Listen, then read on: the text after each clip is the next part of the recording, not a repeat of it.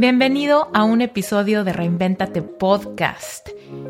Aquí es donde contesto tus preguntas frecuentes, tus inquietudes, temas que te dan curiosidad y todo lo que me preguntas vía Reinventate Podcast en Instagram.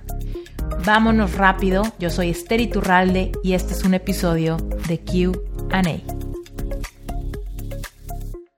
Mi pregunta, no sé si me recuerdes, pero aún sigo teniendo duda de cómo decidir si ya es tiempo de cerrar un ciclo en un proyecto. Siento que encontraré herramientas en el libro. Esme, pues sigue leyendo, pero te adelanto una parte. Para decidir si es momento de cerrar un ciclo, lo que tienes que hacer es escuchar tu propio corazón, cosa que a veces no es fácil porque no sabemos distinguir entre la voz de nuestra mente, que está llena de miedos. O sea, fíjate, ¿por qué la mente no es confiable a veces? La mente no es confiable porque está llena de creencias limitantes, creencias heredadas, miedos, comparaciones, máscaras, mecanismos de defensa.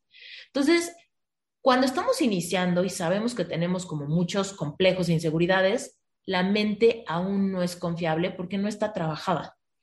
Conforme lees, trabajas, empiezas a cambiar como tu percepción del mundo, de los demás, despierta tu conciencia, cada vez tu mente se empieza a ser más confiable porque se empieza a liberar de esos de esas creencias limitantes, ¿no?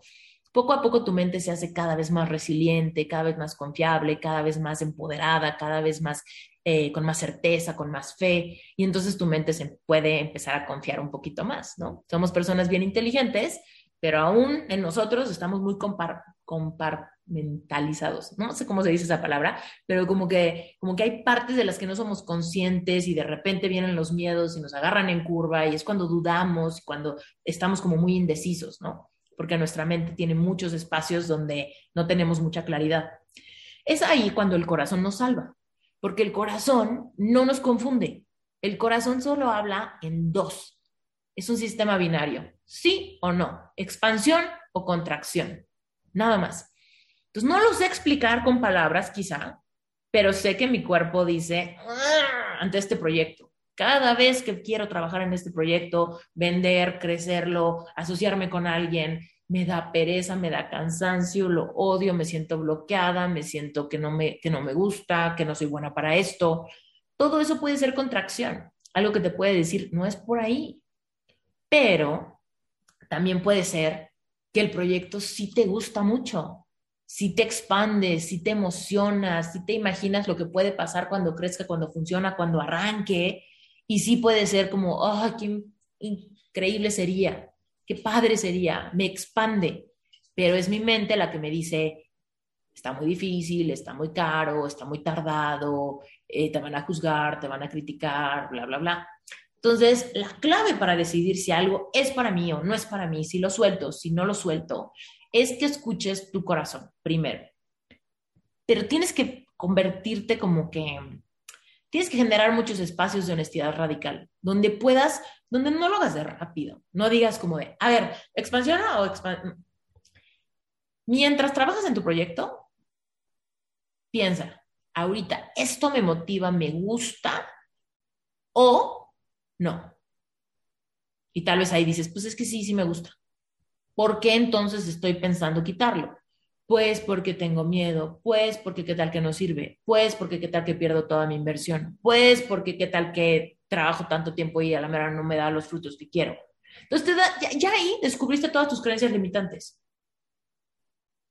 Apúntalas y di, ¿qué necesitaría entonces creer? En vez de esto, en vez de estas creencias limitantes, ¿qué creencias empoderadoras debería de tener para que este proyecto que sí me hace sentir expansión florezca? Y ahí te vas a topar con las creencias opuestas. Y ahí viene la ley de la potencialidad pura, que la vas a entender en el libro cuando llegues por ahí del capítulo 6.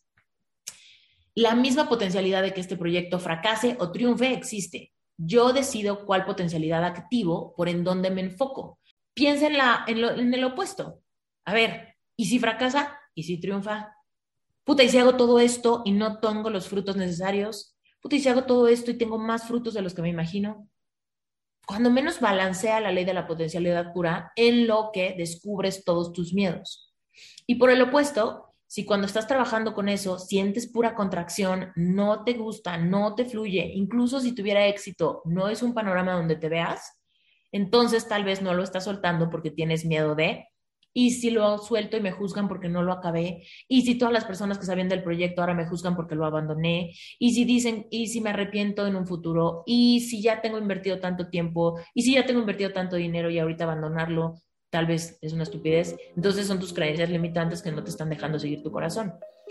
Las potencialidades son muchas, pero lo bueno es que el corazón nunca nos miente. Acuérdate que ante toda cosa guardada, guarda tu corazón porque de él mana la vida.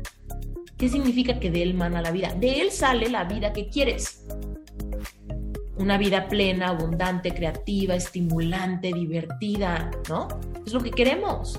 Entonces, de tu corazón salen las respuestas para lograr eso. Si ahorita tu corazón está herido, hay que fregarle para sanarlo, para reestructurarlo, para reconciliarnos, para que cada vez esté más fuerte y su voz la escuchemos cada vez más clara. Y en ese proceso vamos educando la mente, quitándole tantas creencias limitantes para que entonces tenga creencias que sí me lleven a querer, bueno, a lograr lo que quiero, ¿no? Entonces, bueno, ese es mi consejo.